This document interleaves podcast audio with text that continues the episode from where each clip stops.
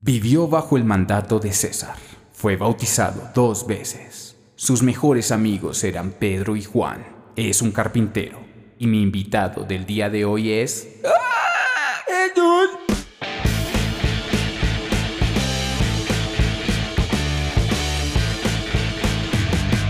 Esto es Alternativos.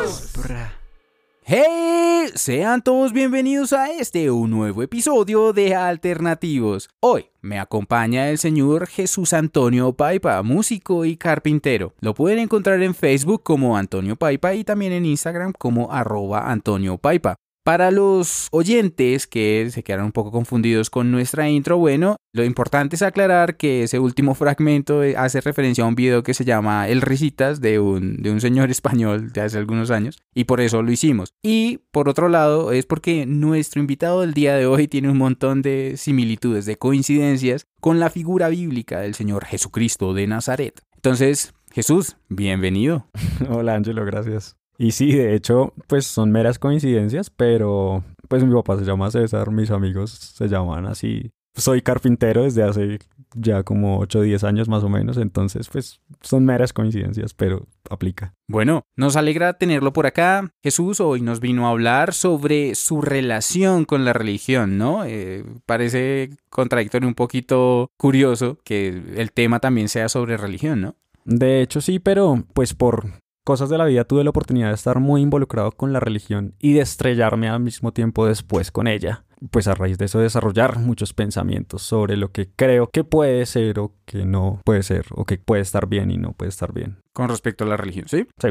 Bueno, ¿y cómo, cómo empezó esta, esta experiencia? Bueno, básicamente yo estuve desde muy pequeño en un colegio cristiano, cristiano protestante, eh, toda la vida, desde los tres años hasta que me gradué de bachiller. Eh, aparte de eso, pues dentro del colegio asumí varias responsabilidades, pues por cierta facilidad de hablar en público y por cierta afinidad con la música, entonces empecé a involucrarme pues con los eventos religiosos del colegio.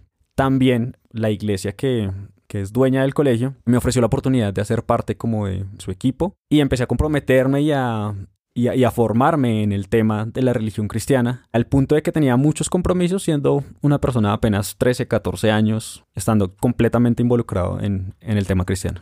Esta relación que usted dice como que, que empezó a tener desde muy joven, ¿cree usted que tuvo mayor influencia por lo que pasó en el colegio o por lo que pasaba de pronto en casa? O... Bueno, en mi casa mis papás son creyentes, pero eh, mi papá profesa la, la religión católica, mi mamá es cristiana, y en cuanto al tema, pues tenían diferencias, entonces la formación no era propiamente del hogar, sino se vino a dar más en el colegio y después en la iglesia con la relación que se formó. Yo lo pregunto porque sí considero que hay como un contexto en el que la religión, la educación religiosa, formó y forma parte de la educación normal de, los niños. ¿Usted qué piensa con respecto, por ejemplo, a eso? A que se impartan, por ejemplo, clases de religión y sobre todo de religiones como muy específicas en los colegios. Bueno, eso hace parte de, los derechos fundamentales, es decir, por allá en el año 1789, cuando se firmó, la, la Declaración de los Derechos Humanos, se entendió que todas las personas tenían libertad de culto, pero esto no, no acobija solamente a los individuos, sino también a las instituciones, es decir, una institución como lo es la familia tiene derecho a educar a sus hijos en pues cualquier religión y si quieren afiliarlo a una institución académica que profese su misma creencia, lo pueden hacer. Sin embargo, tal vez eso tiende a cuartear el derecho de cada individuo a, decidir sobre la religión que quiere escoger, la religión que quiere profesar. Claro, constitucionalmente tenemos ese derecho, ¿no? Desde 1991, como la libertad de culto. Pero cuando un colegio, digamos, imparte una creencia que pues ellos han decidido que tienen también la libertad para hacerlo, no están condicionando de alguna manera a sus, pues sí, a, a los estudiantes a que, a que crean en algo. ¿O cómo lo ve usted? La religión como tal es un conjunto de creencias, de prácticas, de lugares, de textos, de muchos elementos que forman un sistema que define la ética de una persona o que define su actuar. Entonces cuando desde el colegio una persona aprende una religión, pues eso es lo que va a practicar con su entorno. Pero bueno, me resulta interesante porque yo recuerdo que durante el colegio sí, a mí me daban religión, pero pues era una religión, pues sí, como católica, cristiana, no sé llamarlo de alguna manera, pero pues no me dieron como la, la oportunidad de ver en perspectiva otro tipo de creencias. Es decir, me hubiese encantado que hubiesen, me hubiesen hablado del budismo, me hubiesen hablado de, del hinduismo, que me hubiesen hablado de otros tipos de creencias y que yo pudiese de pronto formarme una, una opinión o, una, o tener una, una, perspectiva más amplia de cómo las personas alrededor del mundo forman sus creencias. Y no, lo, lo, que se limitaron a hacer fue, aparte de que también tenía un arraigo familiar pues muy, muy notorio, era que me llevaban a creer en que el único Dios que era como válido entre comillas, pues era el Dios de la religión de mi familia o la que profesaban en el colegio y pues eso me quitó, siento yo que me quitó la perspectiva. Y en una etapa de formación tan importante como lo es el, el colegio, pues siento que hay algo que tal vez no está tan bien. Claro, y de hecho para mí también fue así. Yo salí del colegio pensando que había una única verdad que era la que me habían enseñado y esa verdad no la podía confrontar con otras, no podía ver como real la creencia de otra persona porque primero estaba la mía. Sin embargo, eso fue un proceso, o sea, fue, fue de varias experiencias de vida que pude llegar a, a, conocer que otras personas no creían lo mismo que yo. Bueno, pero ¿cómo se relacionaba usted, por ejemplo, con sus compañeros? En ese tiempo, pues supongo que todos en un colegio cristiano tenían como pensamientos similares, ¿no? Pero salir de ahí, de pronto a enfrentarse a una vida universitaria, una vida laboral, pues ahí como que la cosa debe haber un choque al menos. Un choque fuerte. En mi caso, pues yo decidí estudiar música y en una universidad de arte uno encuentra toda la variedad posible de lo que hay en su sociedad. Y pues precisamente así fue. Y en mi caso particular, eh, mi profesor de instrumento principal es una persona homosexual. Y fue el primer choque porque no solamente era su orientación, sino también conocer que él había tenido una formación cristiana, que sus papás eran pastores evangélicos, y que precisamente por este tema había tenido que luchar contra cómo se sentía, contra lo que le decían que pasaba consigo mismo. Entonces, fue... Pues sí, esa, esa historia resulta interesante. ¿Cómo aborda, digamos, eh, este tipo de religiones a la homosexualidad? De hecho, hay una pregunta uh, anterior a esa y es, ¿Hay alguna religión en la que la homosexualidad no sea algo como de pecado o como le quieran llamar, que esté prohibido? No, no, yo no sé de ninguna de esas. Pero bueno, volviendo a la pregunta, ¿cuál fue la experiencia de, de, esta persona que tenía una formación cristiana y tener que, sí, como enfrentarse a todo lo que le habían enseñado? Bueno, en, en la técnica vocal hay algo muy, muy interesante y es que el instrumento que uno está interpretando es el mismo cuerpo. Entonces el docente muchas veces tiene que señalar, no sé, puntos de la garganta, puntos del abdomen. Y para mí, desde lo que tenía entendido como lo bueno y lo malo, el hecho nomás de que él se acercara a mí me producía cierto estrés, me producía como una sensación de que él estaba mal por tener su orientación sexual y, y no quería que, que, se acercara por eso. ¿Había una especie de homofobia, tal vez? ¿Cabe decirlo? Yo diría que no una especie, había una homofobia total, una negación a que la otra persona pudiera sentirse así porque a mí me enseñaron que, que eso estaba mal. Pero bueno, ambos tenían la misma formación religiosa. ¿Cómo, cómo él lo, lo, lo asumió? ¿Cómo se enfrentó a eso? podrá en algún momento contar como la historia completa, pero tengo entendido que muchas veces tuvo que, pues por supuesto, luchar contra sus padres, quienes le dijeron que eso podría tratarse de un tema psicológico, de un tema psiquiátrico, podría tratarse de una maldición espiritual. En algún momento él dice que le lo llamaron anatema, que es un, pues, un término fuerte dentro de la religión, y a pesar de eso, pues dijo, no, yo voy a construir mi vida porque es que no sé dónde cambiarme el chip. He hecho todo lo que ellos me dicen y no puedo dejar de sentirme como me siento. Entonces salió de su casa, hizo su vida, se convirtió en un profesional impecable y dentro de la música es una persona muy, muy buena, es un profesional eh, excelente que ha tenido pues una trascendencia importante. Entonces eso también me llevaba a preguntarme como, hey, lo que siente esta persona no tiene nada que ver con lo que es como persona. Sin embargo, mi religión rechaza pues como él se está sintiendo. Pero bueno, es importante que, por ejemplo, una persona que pues ha tenido esa formación tenga el valor para asumirse, para tomar conciencia sobre sí mismo y tomar decisiones que de pronto no van con las creencias que siempre le han impartido. Porque pues yo creo que a muchas personas como que no tienen la posibilidad de, de, enfrentarse a eso. O bueno, sí tienen la posibilidad, pero de ahí a hacerlo es un camino completamente distinto. Claro, y en mi caso pues yo me consideraba pues hasta cierto punto una buena persona y consideraba que trataba bien a todo el mundo. Pero me estaba dando cuenta que no podía tratar igual a una persona por cómo había sido yo formado. Ok. Y eso me llevó a preguntarme pues muchas cosas acerca de la religión que estaba profesando. Pero eso barbó un prejuicio, de cierta manera, porque estaba catalogando a las personas por sus decisiones, pero basado en unos conceptos como de bueno y malo, ¿no? Claro, totalmente. Es que, de hecho, pues como yo fui formado, lo que me enseñaron es que en la Biblia solo hay un modelo de familia que es heterosexual y que cualquier cosa que se salga de ahí está mal y es pecado. Pero delicado, ¿no? Delicado en una sociedad como en la que vivimos, que es muy real, ¿no? Que hay familias compuestas de, de muchas maneras. Ese es el punto. O sea, nosotros estábamos siendo formados en ese concepto de que familia es papá, mamá e hijos. Sin embargo, muchos de mis compañeros no contaban con su papá o no contaban con su mamá o vivían con su abuelito, con su tío. En otros casos, pues era papá y papá, mamá y mamá. Pero resulta que el colegio donde estaban o la religión que profesaban no reconocía eso como algo bueno. Sí, claro. Pues independientemente del debate que podemos llegar a entrar a decir, bueno, es que dentro de la familia como institución conviene o no conviene que ciertas figuras sean representadas. Es decir, ahí hay un debate, un tema larguísimo. Claro que sí. Pero más allá de eso, pues yo creo que cada persona tiene la libertad precisamente de decidir cómo forma una familia y que dado como la constitución que tenemos como estado, pues eso no debería ser digamos un tema un tema que genere discordia ni nada, es más bien como un tema de aceptación, ¿no? Claro, y pues yo creo que en, en mi caso tuve como la fortuna de encontrarme con esta persona y que él también me hablara de su experiencia para darme cuenta que, que yo estaba discriminándolo, tratándolo de otra forma por lo que yo había aprendido. Ahora, eh, no fue como el único choque que tuve con, con mi propia religión. Y bueno, cuénteme entonces qué otras, qué otras cosas lo llevaron como a... ¿Puedo hablar de un distanciamiento o de cómo lo experimentó usted en ese momento? Bueno, sí, total. Yo en un, en un punto de mi vida estaba completamente comprometido con la iglesia cristiana y con eh, un ministerio o como una carrera dentro de la iglesia. ¿Cómo es ese proceso? Qué pena lo interrumpo ahí. ¿Cómo es ese proceso de estar involucrado con, como con una iglesia? ¿Qué hay que hacer? Bueno, en mi caso tenía pues afinidad con, con hablar en público y con la música, entonces pues por esa característica me tenían en cuenta para todos los eventos religiosos pues del colegio. Sí.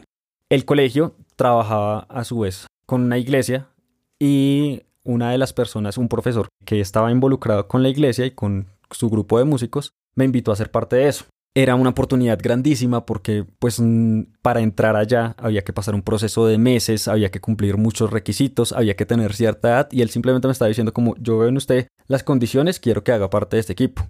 Entonces entré al grupo de músicos y eso conllevaba también una cantidad de responsabilidades como formarse en una escuela dentro de la iglesia, como asumir eh, responsabilidades de dirigir a otras personas o de hablarles también de el evangelio, de la misma religión.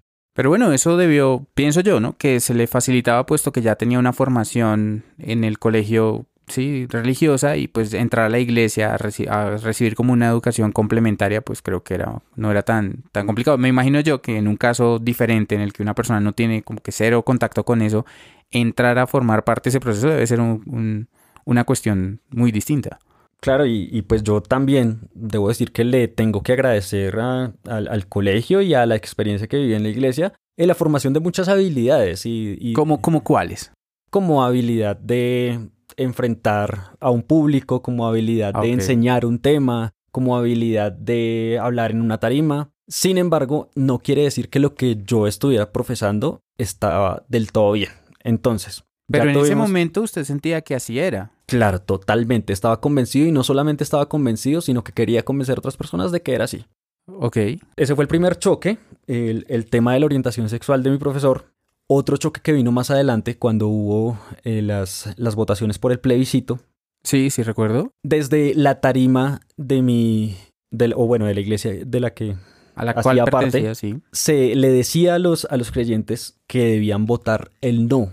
Es decir, ni siquiera averigüen qué es lo que está pasando con eso, sino ustedes no pueden apoyar ese proceso. Y en ese momento el argumento era las cartillas de ideología de género que finalmente pues tampoco existían. ¿Cómo, ¿Cómo fue ese tema? Yo sí recuerdo que hubo una discusión eh, con respecto a ese tema en el que decían que querían volver a los niños homosexuales, no sé, una cosa así como que suena de por sí muy absurda, pero esa parte tuvo mucho que ver en la, en la decisión que finalmente se tomó, ¿no? Bueno, obviamente yo quiero hacer ahí un paréntesis y es que desde la perspectiva personal pienso que hubo un proceso de manipulación mediática y, política, pero no voy a entrar en ese tema porque nos ampliaríamos, pero si usted conoce algo, alguna parte especial de, de ese tema, de por qué salieron con lo de las cartillas homosexualizadoras.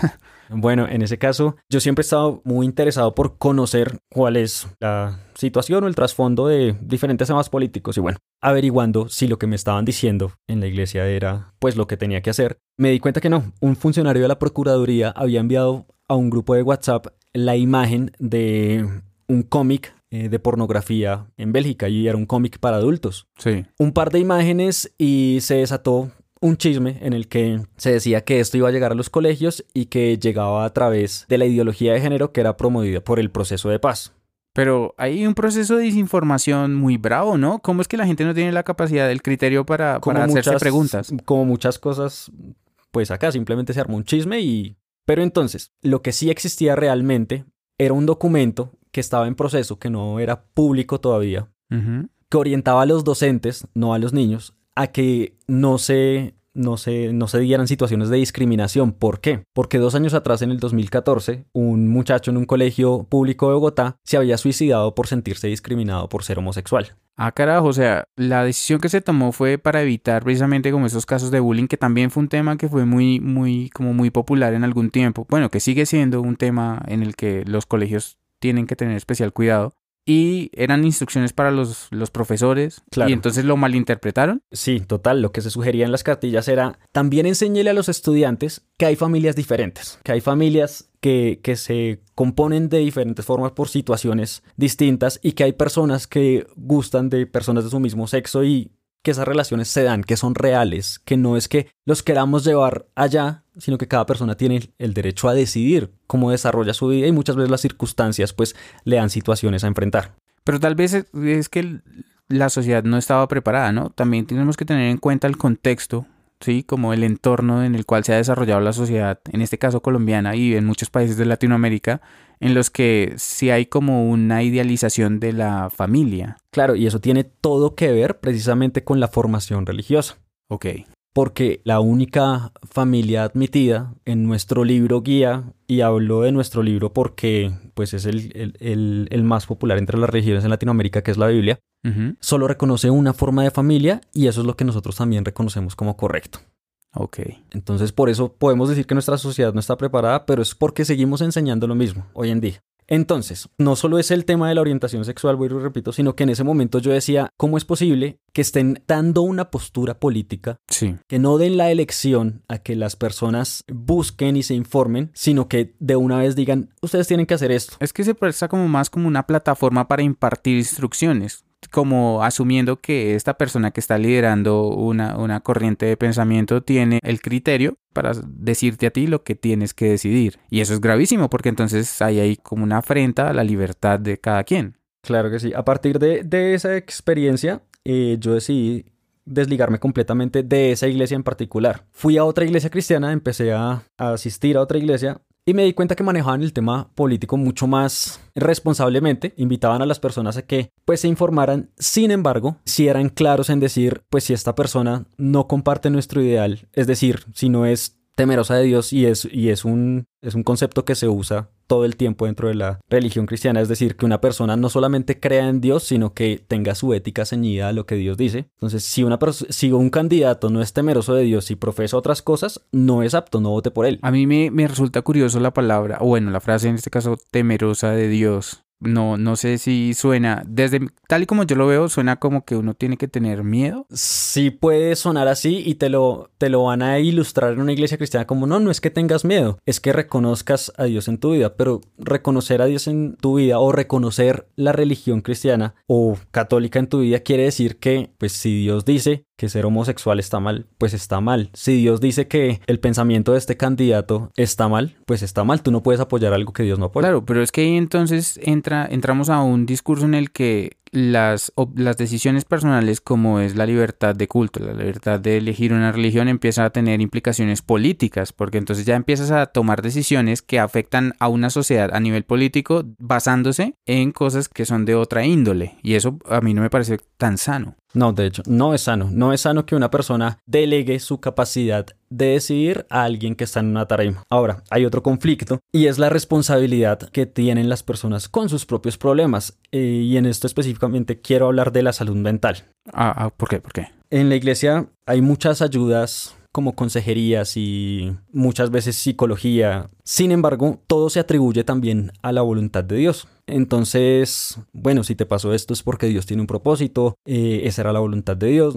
Entonces muchas personas relegan su, su, responsabilidad con sus propios problemas a la voluntad de Dios. Entiendo. Claro, porque si yo lo, si yo lo analizo, resulta siendo como que, bueno, pasó esto y no fue por la decisión, por las decisiones que yo tomé, sino porque era voluntad de Dios. Entonces como que me lavo las manos o no me siento o eximo mi responsabilidad. Sí, sí pasa así. Debo decir que hay muchas, hay muchos ministros o hay muchos pastores que es, ahondan más en el tema y dicen, no, tú tienes que hacer tal cosa, tu deber es tal. Pero el mensaje en general es que las desgracias en tu vida o lo que pasa en tu vida también tiene que ver con un propósito divino y no solamente con contigo, con lo que está pasando, con hacerte responsable de tu estado mental, de tu estado físico.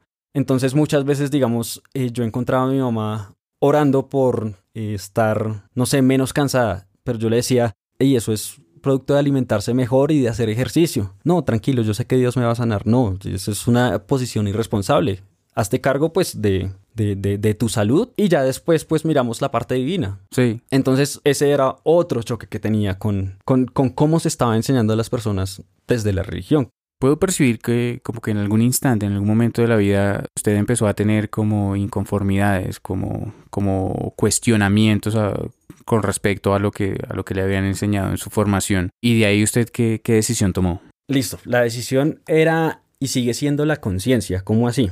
Cuando nosotros somos conscientes de lo que hacemos, de los problemas que tenemos, de quiénes somos, empezamos a preguntarnos todo. Empezamos a decir, ¿por qué pasa esto? ¿Está bien lo que estoy haciendo? Si no está bien, ¿cómo lo puedo corregir? Y asimismo yo me preguntaba como, bueno, si no estoy de acuerdo con esto, entonces no tiene sentido que continúe acá. Y pues, ¿qué pasa también con, con otras corrientes de pensamiento? ¿Qué enseñan? ¿Qué puedo tomar de ellos? ¿Qué no me gusta también de ellos? ¿Y ahí qué hizo? ¿Optó por, por, mirar otras religiones, otras corrientes del pensamiento? ¿Qué, ¿Qué, hizo ahí? Sí, decidí abrir mi, mi mente a entender todas las religiones como igualmente válidas. Ok. Y eso es algo difícil de compartir con otras personas porque es, pues es duro que a ti te digan que la verdad que has profesado toda tu vida es válida, pero la verdad que otra persona ha profesado que es completamente distinta a la tuya también es exactamente igual de válida. Ok. Entonces, en el mundo en este momento tenemos 4.200 religiones vivas. ¿A qué se refiere con vivas? A que alguien las profesa en este momento.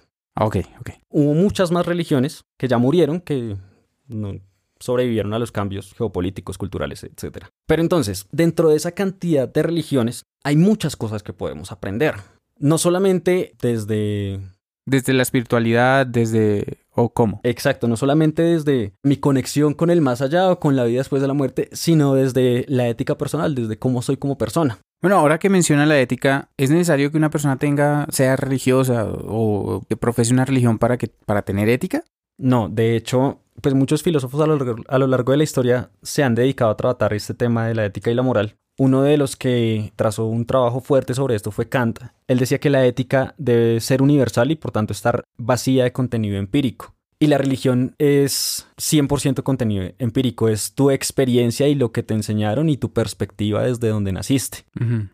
Ahora pongo un ejemplo. Tú le puedes enseñar a un niño que no debe robar las onces de su compañero porque le causa un mal, porque lo va a hacer pasar hambre, porque lo va a afectar, o le puedes decir que no lo haga porque Dios lo va a castigar. En el primer argumento le estás dando una responsabilidad social, le estás diciendo que la otra persona también tiene unas necesidades y tú tienes que tener una correspondencia a esas necesidades.